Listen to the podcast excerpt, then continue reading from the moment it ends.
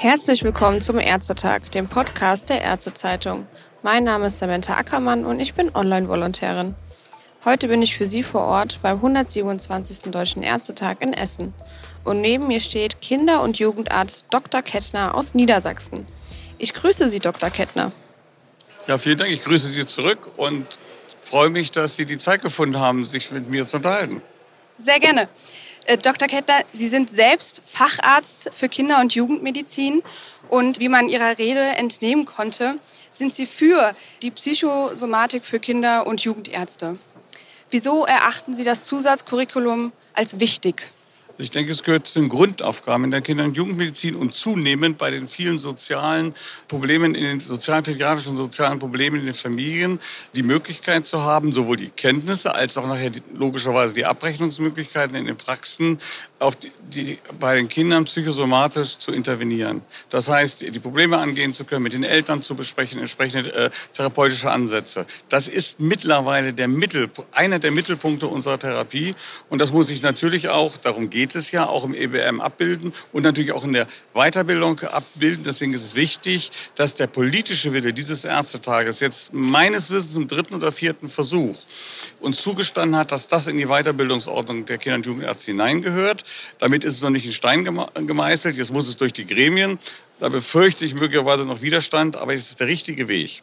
Und für Ihre Hörer, der, die Bundesärztekammer ist nur ein Verein, der Empfehlungen machen kann. Die Entscheidungen werden in den Landesärztekammern getroffen, die als Körperschaften das dann in Rechten meißeln. Und das ist natürlich eine, ein Anstoß nochmal, ein Rückenwind für die Landesärztekammern, dass sich unsere Kollegen dort durchsetzen können, dass auch die letzten sechs oder sieben Ärztekammern, wo es nicht ist, dem auch folgen werden. Welche Folgen sehen Sie denn dann für Kinder und Jugendliche, wenn das in den Landeskammern nicht umgesetzt wird? Das Problem ist, dass natürlich die Möglichkeiten zu intervenieren, sich diesen Kindern zu widmen, in den Praxen einfach schwieriger sind sowohl, äh, ich glaube schon, dass die meisten Kinder- und Jugendärzte, wenn sie formal das, das nicht haben, das gelernt haben und auch inhaltlich können. Aber wir reden ja hierbei, wenn wir über Weiterbildung reden, dann reden wir für die nächste Generation. Nicht für die, die jetzt wie ich schon ein bisschen älter sind und tätig sind. Und da ist es meistens ganz, ganz grundlegend, dass in den Fächern mit sprechender Medizin die psychosomatische Grundversorgung hineingehört. Und zwar auch als Kurs definiert. Nicht nur in irgendwelchen Nebensätzen in der Weiterbildung Weiterbildung verankert. In einigen Ländern wird das ja schon bereits umgesetzt, wenn ich das jetzt richtig verstanden habe, auch bei Ihnen. Genau. Und welche Erfahrungen haben Sie da bisher gemacht? Also jetzt im Vergleich auch vielleicht zu den Ländern, die das noch nicht haben, kristallisiert sich da irgendwas, eine Unterschiede auch heraus?